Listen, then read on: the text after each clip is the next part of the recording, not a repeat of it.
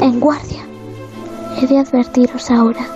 Les he escuchado como decían claramente que la historia de hoy es de duelos, de duelos de espadachín.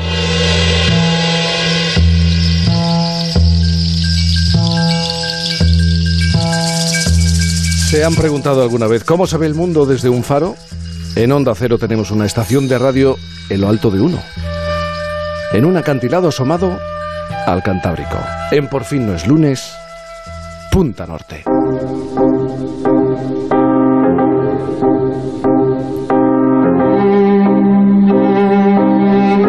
Ejerciendo de farero y narrador, Javier Cancho. ¿Qué tal? Buenos días, Javier. Hola Jaime, ¿qué tal? Buenos días a todos. Buenos días. Por cierto, me han hablado mucho de tu última intervención haciendo referencia a la historia misteriosa, truculenta, la historia de muerte de Isla Gaiola en la costa de Nápoles. Una historia que te contó a ti un sastre allí sobre Sí, el terreno. Un señor ya retirado, efectivamente.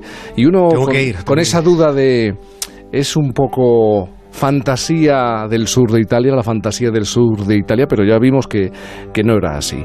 Nos ha contado la hija del farero que hoy vamos a relatar una historia de duelos. El túnel del tiempo nos deja frases cuya raíz seguro que tiene que ver con el contexto, con la historia. Estoy pensando en expresiones como batirse a capa y espada. Sí, en aquella época en la que los duelos eran clandestinos, pero en aquellos lances había, había también un trasfondo social que podemos considerar que estaba relacionado con la apariencia, con la imagen de la que tanto se habla en nuestro tiempo. Hace algunas centurias hubo también cierto tiempo de postureo, pero sucedía que además aquel fue un postureo sangriento a propósito de la honra. Los duelos estuvieron muy de moda, sobre todo en la Francia del siglo XVII. Hubo dos palabras que se pronunciaron en demasiadas ocasiones. En guardia. Los caballeros de la época se batían en duelo ante la menor ofensa, aunque en algunos casos llegara a ser ese oprobio minúsculo, eh, llegara a ser una deshonra insignificante o incluso absurda. La temperatura emocional de los peores ratos de Twitter, que los hay malísimos, ¿eh? no alcanzaba ni de lejos, no alcanza ni de lejos la tensión violenta de aquellos enfrentamientos, que fueron combates sangrientos, pese a que como hemos dicho al principio, las leyes los prohibían.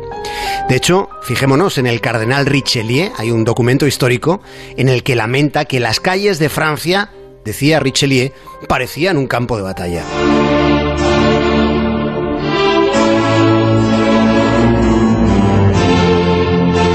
Aquello del honor y la sangre fue una especie de, de fiebre. Lo fue, sí, Jaime, lo fue porque, porque hay muchos episodios. Vamos a, situarnos ante uno que, que sucedió a mediodía del 12 de mayo del año 1627. Sucedió en una céntrica plaza de París. Se había convenido allí una cita bélica. Y allí se miraron cara a cara con facciones hieráticas, podemos imaginarlo, ¿eh? el conde de Boteville y el marqués de Bourbon.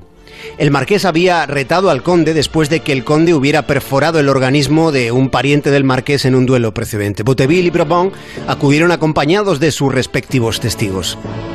Ese enfrentamiento fue a espada y daga. Y cuando la daga del uno y la del otro amenazaban con penetrar las respectivas yugulares, aferrándose el uno al cuerpo del otro, entonces y solo entonces, pues los dos se dieron por satisfechos. Ellos se dieron por satisfechos, no así sus sirvientes, los testigos que llegaron más allá matando uno al otro y quedando el otro vivo pero malherido. Era frecuente que los testigos se enredasen en el duelo, llegando incluso más lejos, más allá que sus señores. Hay una pregunta que nos podemos plantear. ¿Por qué este arrebato, esta pasión por los duelos en Francia? ¿Qué pasaba en el resto del continente?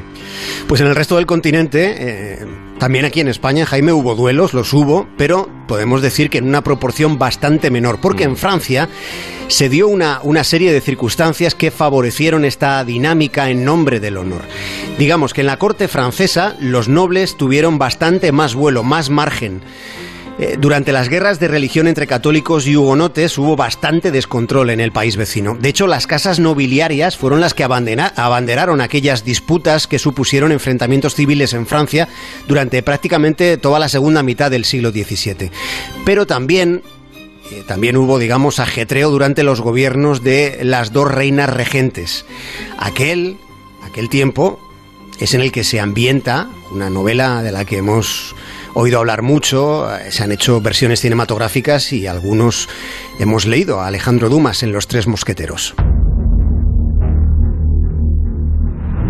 Hay cosas en este mundo por las que vale la pena luchar y morir.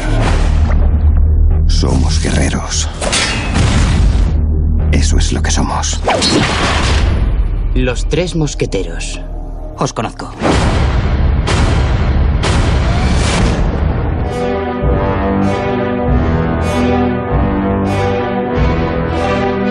Caballero de Guisa se cruzó una mañana con el varón de la luz. El varón había hecho, al parecer, había hecho comentarios improcedentes sobre el padre del caballero, eso es lo que él decía, así que le espetó al varón que quería su sangre, retándole a un duelo inmediato sin testigos ni protocolos.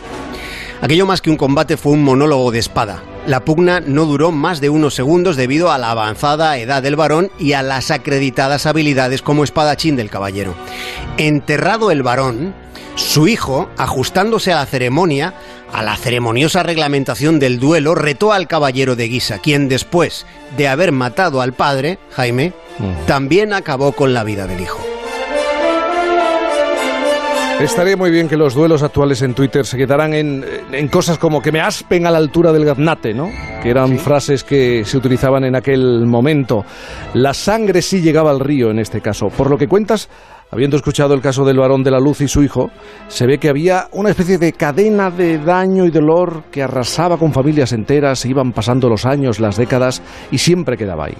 Sí, después del honor venía el rencor, como estás describiendo, y eso tuvo un impacto demográfico y sociológico los duelos tuvieron ese impacto y fue considerable.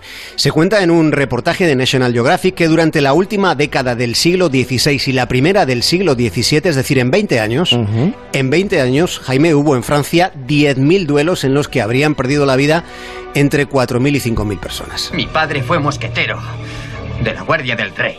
Solo que el rey fue asesinado y vuestro padre fracasó. Deshonró a los mosqueteros. ¿Qué habéis dicho? Vuestro padre fue una deshonra.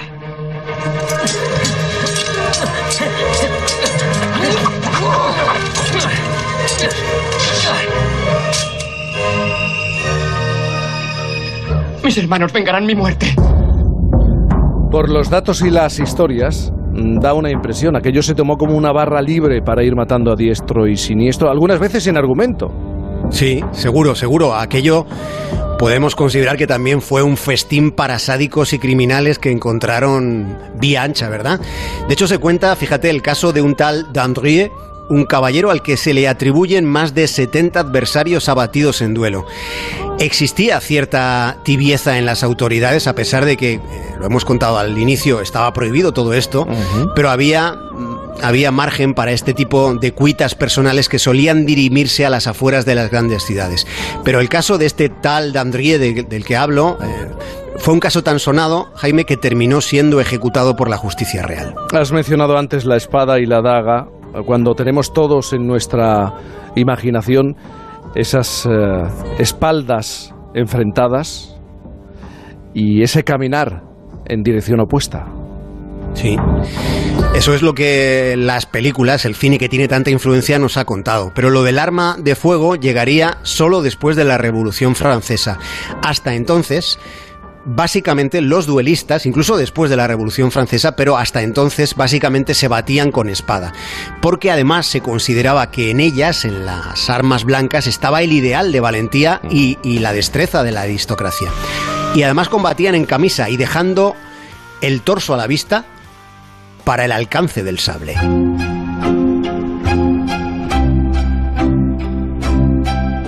Honor y valentía.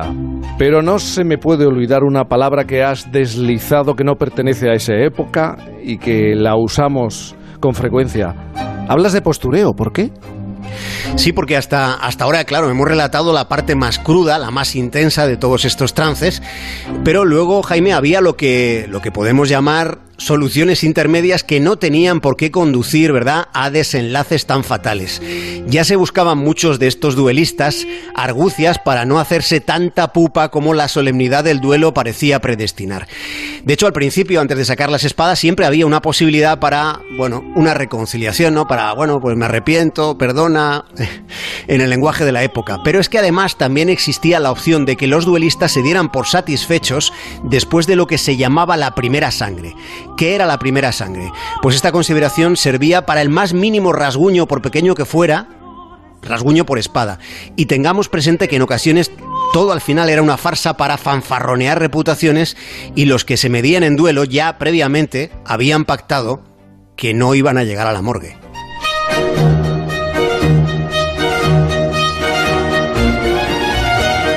Y la cuestión es, Javier, todo este despropósito, ¿en qué momento termina? Pues mira, el último duelo mortal en Francia del que existe una referencia histórica fue en 1892. Pero es que, eh, eh, Jaime, en España tenemos constancia de alguno más reciente. En marzo de 1906, el diputado en Cortes Rodrigo Soriano se retó en duelo con Miguel Primo de Rivera, cuando Miguel Primo de Rivera era coronel, aunque como ustedes saben después ya sería dictador entre 1923 y 1930.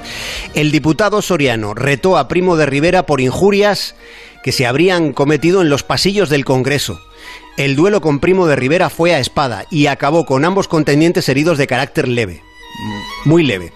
El diputado Soriano, bueno, fue un tipo vehemente, puede decirse que se granjeó enemistades, por vehemente o por consecuente, no lo sé, no sabría discernir en qué punto cada una de las influencias. Lo que sí se sabe es que fue objeto de un atentado en Valencia donde resultó alcanzado por dos disparos en el cuello y salvó milagrosamente la vida. Sobre aquel episodio, Jaime diría el propio diputado poco después, no ha sido nada, señores, gajes del oficio, dos tiros nada más. Esto puede considerarse un accidente de trabajo. Fíjate cómo era la tensión entonces. Rodrigo Soriano fue eh, político, diplomático, estaba era un tipo, bueno, todo un personaje, estaba emparentado en linaje con la princesa de Éboli. Pero además fue uno de los pioneros del reporterismo de guerra en España porque Soriano fue quien cubrió la información de la campaña del RIF desde el mismísimo campo de batalla. Entonces, en este país, en la historia de este país, también podemos anotar en nuestro, mm, en nuestro historial eh, un capítulo importante relacionado con los duelos. Sí, hay, hay unos cuantos. Desde luego, este es muy llamativo porque estaba metido en el ajo primo de Rivera. Pero hay, hay historias sobre duelos en España. Javier Cancho, el otoño ha llegado, ¿eh? Y se nota aunque ha mejorado ligeramente el tiempo en las últimas horas, pero debes estar muy abrigado ahí en ese faro mirando al Cantábrico. Pues mira, no creas que, demasiado, porque eh, me consta que, por el centro o en buena parte de la península el tiempo ha estado algo revueltillo, sin embargo por el norte hemos tenido bastantes claros. Sí, sí, sí. Sí, sí, sí. Así que ahora me voy a ir a, a tomar algo aquí al lado, que hay una cantina. Disfruta, disfruta de lo que queda de, este puente. Un abrazo muy grande. Enorme, Jaime, un abrazo. No me mandes flores a casa.